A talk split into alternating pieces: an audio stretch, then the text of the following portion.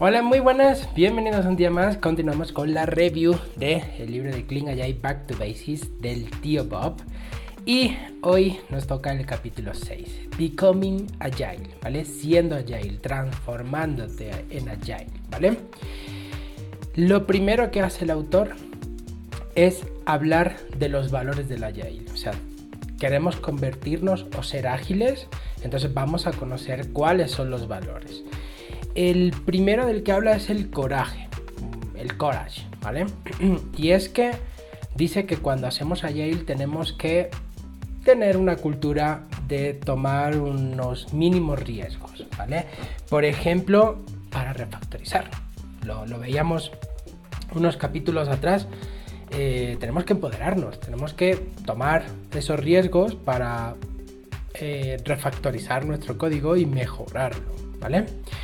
El segundo del que habla, y a mí me parece que es uno de los más importantes, es la comunicación. En Agile la comunicación es fundamental. En realidad, en, todas las prácticas, no solo de, nuestro trabajo, sino también de nuestro día a día, pero en Agile particularmente, la comunicación es fundamental. El tercer valor es el feedback. Eh, yo creo que Agile y feedback van de la mano, es lo mismo, eh, no, sé cómo decirte, pero feedback, al igual que comunicación, es súper importante. Y no solo el feedback como tal, sino el feedback, como, como lo diríamos, no lo dice así el, autor, pero yo diría como que microciclos de feedback, ¿vale? Cuanto antes tengamos el feedback, mejor para poder mejorar y, poder seguir avanzando de la mejor manera. El siguiente valor que comenta eh, Robert es la simplicidad. Mantener todo simple, no solo el código, el código, la arquitectura, los procesos, ¿vale? el, proceso, por ejemplo, de paso a producción, el proceso que sigue una car desde que yo la cojo del backlog o desde que se crea eh, queda en el backlog, se prioriza, la coge el dev hasta que se finaliza, ¿vale? Todo se debe mantener eh, lo más simple posible, ¿de acuerdo? Bien, ahora, pues disculpad que la silla se baja sola, ¿vale? O sea, creo que el muelle ese está medio, medio estropeado, ¿vale? El siguiente punto del que habla el autor es de la gestión, ¿vale? Y cuando habla de la gestión, eh, quiere decir que si tú te estás transformando, si tú estás convirtiéndote en agile, no te enfoques o, no trates de seguir todo el proceso de un framework a rajatabla. Es decir, si te vas a convertir en agile y vas a ser eh, XP o vas a ser Scrum o vas a ser Kanban, no te preocupes por seguir al pie de la letra lo que dice ese framework, ¿vale?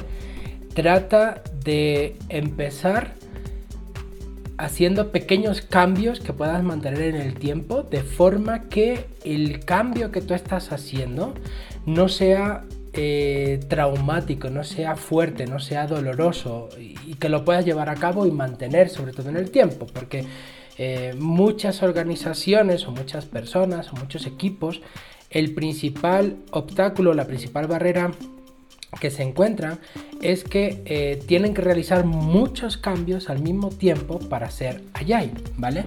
Y esto lo enlaza directamente con el siguiente punto del que habla, que es el de la transformación, y pone mm, algunos ejemplos, ¿vale? Pone ejemplos de personas de equipos o organizaciones pequeñas y de organizaciones grandes. Perdón. Entonces, eh, en base a su experiencia, lo que dice el autor es que generalmente las personas y los equipos pequeños suelen tener éxito a la hora de hacer una transformación, a la hora de ser ágiles, pero no tanto así a las organizaciones grandes. Y explica por qué. Explica que eh, la metodología Agile es incompatible con las capas medias de gestión, con, las capas medias de manager. ¿Por qué? Porque eh, estas capas medias de manager, su intención, y, no está mal, ojo, pues es su propósito y, está bien, ¿vale? Es la de eh, gestionar o hacer, no te diría que hasta el punto de micromanaging, ¿vale? Pero esto es totalmente incompatible con Agile, donde los equipos son autogestionados, ¿vale? Entonces, por un lado, queremos que el equipo sea Agile, sea autogestionado, y por otro lado, esta capa intermedia de manager tiene que reportar hacia arriba. Entonces, tiene que meterse en el equipo, muy entre comillas. Entonces, esta es una de las principales razones que pone eh, el tío Bob de por qué las grandes organizaciones fracasan a la hora de convertirse en Agile y por qué no fracasan los equipos pequeños o las personas. Porque nosotros como personas o como equipo podemos ser Agile dentro de una organización clásica. Y eso es lo que quiere el autor que entendamos, que no necesariamente podemos, eh, tenemos que, perdón, transformar una empresa gigante, no sé, voy a hablar de nombres como Microsoft, IBM, Apple, en Agile, sino que cada equipo puede ser Agile siempre que demos la información que necesita esa capa intermedia de manager para que siga eh, informando hacia arriba, ¿vale? Eh, entonces eso me parece muy interesante. Otra cosa de la que habla el, autor es eh, del coaching, ¿vale? Del entrenamiento. Y aquí habla de una forma negativa, podríamos decirlo así, de las primeras certificaciones que salieron para Scrum Master. Y es que estas certificaciones no se enfocaban en el coaching, en el entrenamiento, en que el Scrum Master debe, eh, no recuerdo exactamente la, palabra, la, frase que utilizaba, pero era algo así como propagar la palabra, predicar la palabra, ¿vale? De, la Yale, ¿vale? Entonces nos pone al, al coaching, al Scrum Master en ese digamos, rol, el de entrenar al equipo. Ojo, no solo el Scrum Master tiene que hacer esta labor, sino que el resto del equipo, conforme vaya adquiriendo el conocimiento, también se deben eh, convertir en eh, coach del resto del equipo. Vale, disculpad, he hecho aquí una pequeña paradita porque estoy regular de la garganta. Bien, eh, ahora el tío Bob habla de Agile en las grandes organizaciones, ¿vale? Eh, no sé por qué no habló esto un poquito antes cuando hablaba del tema de la transformación, porque creo que venía al hilo, eh, pero él comenta que Agile está hecho, pensado por y para grupos pequeños, para equipos pequeños. Recordemos, equipos pequeños resolviendo problemas pequeños. Entonces, ¿Por qué fracasamos en convertir una organización grande en Agile? Porque sencillamente Agile no es para organizaciones o equipos grandes. O sea, es básico, es sencillo, ¿de acuerdo? Entonces, él dice que eh, el problema de la organización de la gestión de los equipos grandes está resuelto.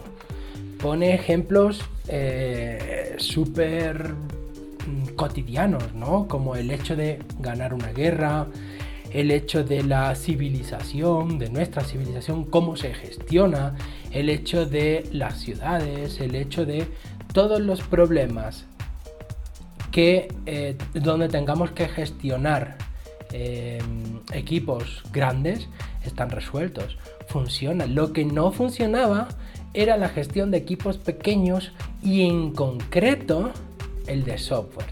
O sea, no intentemos llevar Agile a todo, porque Agile fue pensado y concebido para gestionar equipos pequeños de programadores. ¿Vale? Bien, continuemos. Eh, en esto, la verdad, en esto último que eh, el tío Bob pone mucho énfasis. Bien, a continuación habla de las herramientas para Agile, ¿de acuerdo? Disculpa, tenido que hacer otra paradita. Las herramientas para Agile. Y es que cuando surgió el movimiento, pues obviamente también surgieron muchas herramientas eh, digitales, pues de tableros, llámese las más actuales, pues Trello, Jira, etcétera. Habla de otras aquí. Pero dice eh, el tío Bob que estas herramientas lo que vinieron a hacer fue a complicar el, flujo de trabajo, a complicar Agile. ¿Vale? Y aquí es donde habla eh, de herramientas efectivas. Es decir, cuando una herramienta pasa a un segundo plano, cuando pasa desapercibida es porque esa herramienta está haciendo bien su trabajo. Y aquí habla de que la mejor herramienta, entre comillas, son las físicas. Un tablero, los POSIT y pues vamos actualizando el estado cada día. Tiene sus desventajas, como comenta, pues que no es en tiempo real, que el estado que tenemos ahí o la foto que podemos tomar es de la última daily o de la última ceremonia, porque podemos también actualizar el, tablero en un refinamiento, lo podemos hacer en, en una planning, lo podemos hacer en una retro, ¿vale? Aunque generalmente lo normal es en, en la daily, ¿vale? y habla de este tema, ¿no? Que la herramienta que tú uses debe pasar inadvertida en tu día a día, ¿de acuerdo?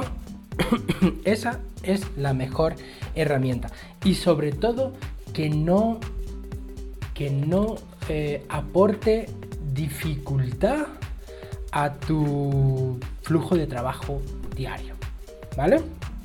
Básicamente a grandes rasgos es lo que comenta el tío Bob.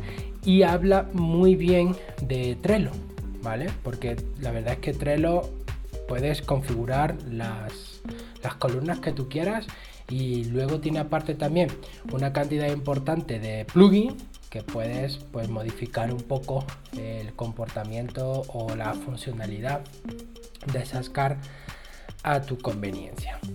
¿Sí? Bien. Por último, habla de nuevo del coaching, pero del coaching una vista alternativa que él le llama, ¿vale?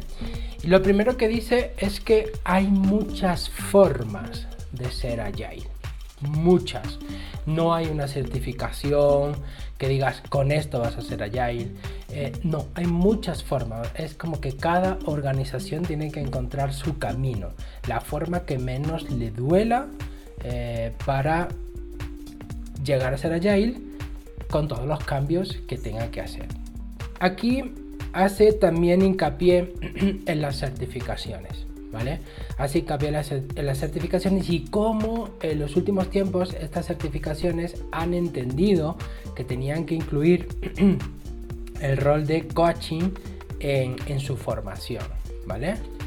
Eh, em, vamos a ver qué más comenta eso, habla sobre todo de, del tema de la necesidad del Scrum Master eh, haciendo coaching en el equipo y cómo el equipo debe también hacerlo sobre sí mismo, ¿vale?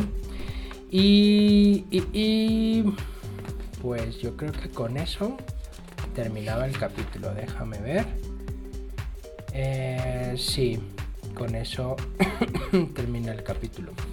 Un capítulo que em, de nuevo me parece que está... Eh, podría haberse organizado, obviamente según mi criterio, yo no voy a corregir al tío Bob, pero según mi criterio se podía haber corregido mejor porque habla del coaching en dos partes. Eh, un poco avanzado el inicio del capítulo y al final del capítulo. Yo creo que ahí lo podría haber resumido o más bien dicho no resumido sino agrupado dentro del eh, o en el mismo punto, ¿vale? Muy bien, pues esa es la review del capítulo 6 del libro Clean Agile de Become, eh, Becoming Agile. El siguiente capítulo, capítulo 7, se llama Craftsmanship. No sé de qué, de qué va a ir, vamos a ver. Nos quedan dos, ¿vale? Bueno, en realidad nos queda un capítulo que es el 7 porque el 8 es el de conclusión, ¿vale? Así que eh, eso ha sido la review del capítulo 6 de este libro. De momento me está gustando mucho, como decía en entregas anteriores, en los capítulos anteriores. Eh, estoy aprendiendo muchas cosas y estoy aprendiendo el por qué, que es más importante. Eh, muchas veces por, por inercia hacemos las cosas porque nos dicen que son agile, porque hemos llegado a un proyecto eh, que están trabajando con un framework agile, sea cual sea, sea Kanban, sea Scrum, lo que sea. Y nosotros lo hacemos porque eso es lo que hacen nuestros compañeros, nuestras compañeras. Pero yo estoy entendiendo ahora, y después de mucho tiempo, la verdad es que esto es una lectura que me hubiera gustado hacer antes, el por qué. El por qué de esas prácticas, tanto técnicas, tanto de equipo, el cómo convertirme. Este capítulo me ha parecido muy interesante. O sea, yo tengo la suerte ahora de que trabajo en una empresa que es Agile. De hecho, trabajo eh, en una de las empresas de los fundadores, eh, de los que firmaron el manifiesto Agile, ¿vale? Es algo que, que, a mí me da, la verdad, mucha satisfacción porque puedo aprender muchas cosas de primera mano. Concretamente hablo de Martin Fowler, ¿vale? Entonces, eh, tengo la suerte de que trabajo en una empresa que es mm, por ADN es Agile, ¿vale?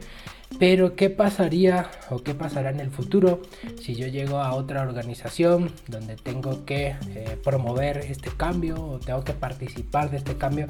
Pues obviamente yo voy a ir mucho más preparado porque ya sé el por qué sé por qué, sé cuándo debo aplicar Agile y cuándo no. O sea, si yo llego a un equipo de 20 personas y me dicen, ok, eh, Antonio, sabes que vamos a convertirnos en Agile, lo primero que tengo que hacer no es convertirme en Agile, lo, que lo primero que hay que hacer es dividir el equipo. ¿Vale? Tres equipos, siete personas, punto, 7, 7, 6, andando. O cuatro equipos de cinco personas, hay que dividir el equipo. No podemos hacer una daily con 20 personas, porque entonces no es una daily, ¿vale? Entonces, lo he dicho, totalmente recomendado. Como dijo el tío Bob allá por el capítulo 2 o el 3, ya no recuerdo, tenemos que tener una actitud agresiva y constante de aprendizaje, así que te dejaré en las notas eh, mis cursos con un, con un gran descuento, ¿de acuerdo? Muy bien, eso es todo por ahora, nos vemos en la próxima.